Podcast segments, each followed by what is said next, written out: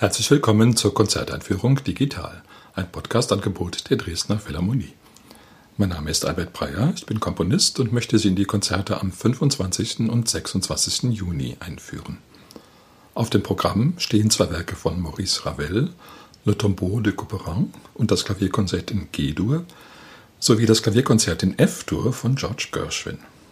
Die Dresdner Philharmonie spielt unter der Leitung ihres Chefdirigenten Marek Janowski.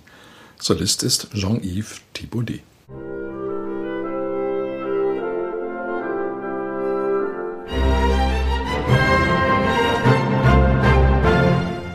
Ravel hatte schon sehr lange überlegt, ob er nicht ein Klavierkonzert schreiben solle, schon vor dem Ersten Weltkrieg. Die Idee geriet dann aber allmählich in Vergessenheit. Andere Projekte waren ihm wichtiger.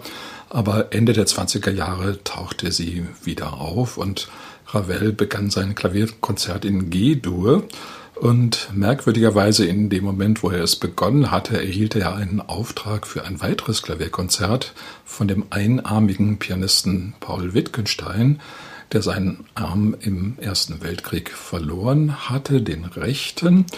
Und das wurde also ein Klavierkonzert für die linke Hand. Und Ravel war nun in dieser merkwürdigen Situation, an zwei Klavierkonzerten gleichzeitig zu arbeiten. Eines für normal beide Hände, das in G-Dur, und das in D-Dur für die linke Hand allein. Das Interessante ist, dass diese beiden Werke sehr, sehr verschieden sind. Also man würde gar nicht glauben, dass sie vom selben Komponisten sind und zur selben Zeit geschrieben worden sind. Aber ich denke mal, das war für Ravel die einzige Möglichkeit, mit diesem Projekt klarzukommen, einfach die beiden Konzerte völlig verschieden anzulegen.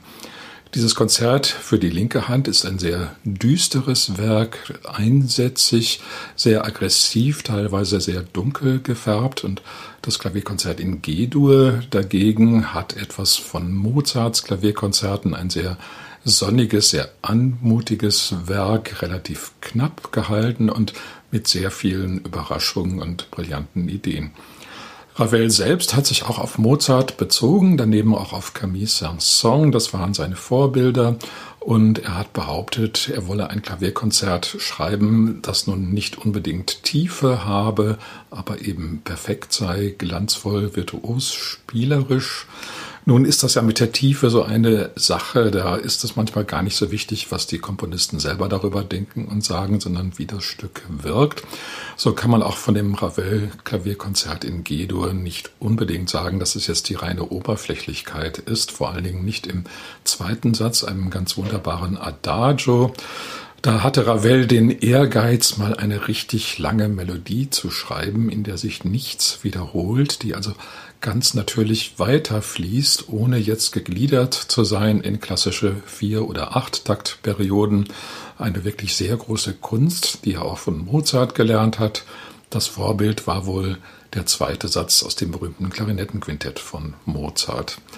Die Melodie bei Ravel ist allerdings noch etwas länger. Sie hat 34 Takte, was wirklich eine großartige Leistung ist, vor allen Dingen im langsamen Tempo. Die wird natürlich von der rechten Hand gespielt und die linke Hand setzt dagegen so eine Art langsamen Walzertakt, der aber metrisch nicht übereinstimmt mit der Melodie. Und das heißt, da wird so die ganze Zeit ein bisschen Kontra gegeben, sonst würde diese Melodie dann doch zu zäsurlos einfach nur dahin fließen. Und dadurch, dass die linke Hand so einen Gegenrhythmus etabliert, wird das Ganze doch ein bisschen mit Spannung aufgeladen. Der erste Satz von dem Konzert, der fängt nun wirklich sehr spielerisch an. Es ist wahrscheinlich eines der wenigen Stücke der Musikliteratur, die mit einem Thema für Piccoloflöte anfangen. Das bleibt allerdings nicht dabei, da gibt es dann auch ganz lyrische, ganz besinnliche Passagen. Normalerweise stehen ja im ersten und dritten Satz von Klavierkonzerten große Kadenzen. Die hat Ravel nun derartig behandelt, dass es in dem ersten Satz gleich drei Kadenzen gibt, von denen aber nur eine für das Soloklavier ist, die letzte. Vorher kommt eine Solokadenz für Harfe und dann noch eine für Holzbläser. Also diese Kadenzen sind eben sehr virtuose, fast improvisatorisch wirkende Passagen, die aber eben keineswegs in diesem Falle nur vom Soloklavier gespielt werden. Bei der Harfe ist es besonders interessant, weil die sozusagen da aus dem Klavierklang herauswächst. Also Harfe und Klavier haben ja doch gewisse Ähnlichkeiten, auch von den Spielmöglichkeiten her. Und die Harfe, die klingt da fast wie so ein ganz ätherisches, dünnes, fernes Klavier. Also als ob das Klavier plötzlich ein anderes Register zieht. Und das ist dann eben dieser Hafenklang. Eine, wie ich finde, ganz brillante Idee, die auch ganz wunderbar umgesetzt wird. Der letzte Satz von dem Konzert, der ist dann ganz kurz, aber dafür noch mal viel mehr brillant als der erste. Da gibt's auch so einige Scherze, auch ganz merkwürdige schräge Soli, etwa von der S-Klarinette, so ein bisschen schrill. Ravel war ja ein großer Kinderfreund und in dem ganzen Guido-Konzert meint man das immer noch zu hören, also dass es so ein bisschen auch ein kindlicher Humor ist, der an vielen Stellen durchbricht. Daneben spielt die baskische Volksmusik eine große Rolle. Äh, Ravel hat sich ja dem Baskenland sehr verbunden gefühlt, ist in den Ferien da immer hingefahren und hat da auch der dortigen Musik gelauscht. Das hört man in diesem Konzert auch ein bisschen. Das Konzert wurde mit Spannung erwartet und war auch ein großer Erfolg. Ravel wollte ursprünglich selbst den Solopart übernehmen. Das hat er dann doch nicht gemacht, weil er durch die Arbeit zu überlastet, zu erschöpft war und keine Zeit zum Üben hatte. Die Solistin war dann schließlich die bewährte Marguerite Long, die Ravel auf seinem ganzen künstlerischen Weg begleitet hat als Pianistin und viele seiner Klavierwerke auch uraufgeführt hat. Es gab dann eine große Tournee durch ganz Europa und das war wahrscheinlich Ravels letzter großer Triumph. Kurz danach wurde er sehr schwer krank und hat auch dann fast nichts mehr komponiert. Ein zweites Klavierkonzert steht noch auf dem Programm, das in F-Dur von George Gershwin. Gershwin und Ravel haben sich ja kennengelernt bei einer Amerika-Tournee von Ravel und Gershwin hatte sogar vor, bei Ravel Unterricht zu nehmen, aber Ravel hat das abgelehnt mit den Worten, er solle lieber ein erstklassiger Gershwin bleiben, als ein zweitklassiger Ravel zu werden.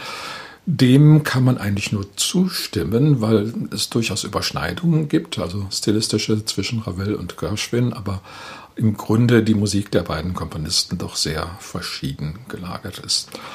Und auch dieses Klavierkonzert von Gershwin hat nun nicht so furchtbar viel Ähnlichkeit mit dem von Ravel. Es ist doch eine ganz andere Welt. Zwar hat auch Ravel ab und zu kleine Jazz-Effekte eingesetzt, aber immer doch sehr dezent. Und vor allen Dingen ist Ravel im Grunde ein sehr sparsamer Komponist. Man hat ihn ja auch mit einem Uhrmacher verglichen. Da ist alles an seinem Platz, da ist keine Note zu viel, selbst dann, wenn es ein bisschen üppig klingt. Ravel hat ja außerordentlich lange gearbeitet an seinen Partituren, an dem G-Dur Klavierkonzert drei Jahre lang, aber dafür ist es dann eben auch die knappest mögliche, die stringenteste Aussage geworden, die man sich denken lässt. Gershwin dagegen war viel mehr beeinflusst vom improvisatorischen Geist des Jazz und auch sein Klavierkonzert ist viel mehr improvisatorisch angelegt.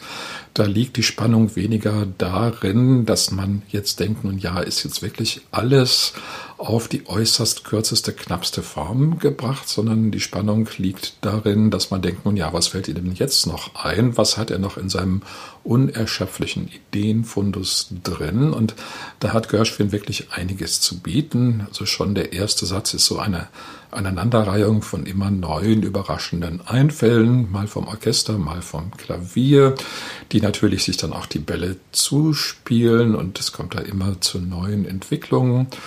Der zweite Satz sehr schön mit nächtlicher Atmosphäre, so ein Noturno, fast auch mit vielen Jazz-Elementen, mit gedämpften Trompeten und allem, was dazugehört. Auch da lässt sich Gershwin relativ viel Zeit. Der letzte Satz, ein echter Rausschmeißer, also wieder sehr lebhaft, sehr brillant. Gershwin hatte ja großen Erfolg gehabt mit seiner Rhapsody in Blue, einem einsätzigen, eigentlich auch Klavierkonzert und daraufhin bekam er dann den Auftrag, ein mehr oder weniger klassisches Klavierkonzert zu schreiben, richtig in drei Sätzen. Das hat er dann auch getan und er hat auf diese Weise diesen eigentümlichen Gershwin-Stil kreiert, also diese Mischung aus Jazz-Einflüssen, amerikanischen Musiken und eben doch einer sehr nun auf der klassischen und romantischen Musik beruhenden Formanlage. Er hat das dann auch durchaus weitergeführt. Allerdings ist dieses Klavierkonzert dann leider sein einziges geblieben. Er ist da auch relativ früh gestorben. Und wer weiß, was aus ihm dann noch geworden wäre. Zumindest diese Verbindung von amerikanischen Musikstilen, Musikwelten mit europäischer Formgebung war bei ihm sehr erfolgreich, sehr fruchtbar. Noch ein weiteres Stück von Ravel steht auf dem Programm Le Tombeau de Couperin, ursprünglich ein Klavierstück, eine Klaviersuite in sechs Sätzen. Davon hat Ravel vier für Orchester bearbeitet.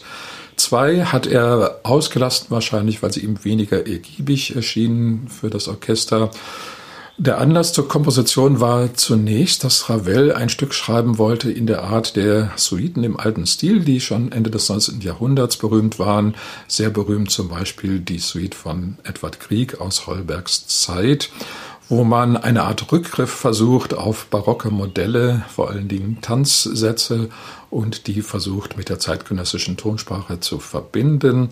Ravel hat sich da auch richtig in philologische Studien gestürzt. Er hat also Tänze ausgegraben, die völlig vergessen waren, wie die Forlan oder das Rigaudon, aber sehr, sehr attraktive Tänze, kann man sagen. Die Forlan etwa ist eine Art etwas schnellerer Siciliano, so im wiegenden, schwingenden Sechs-Achteltakt. Daneben gibt es noch ein Präludium, ein Menuett. Das gibt in dieser Reihenfolge der vier Sätze eigentlich schon ein ganz schönes geschlossenes Stück, sodass man die beiden weggelassenen gar nicht vermisst.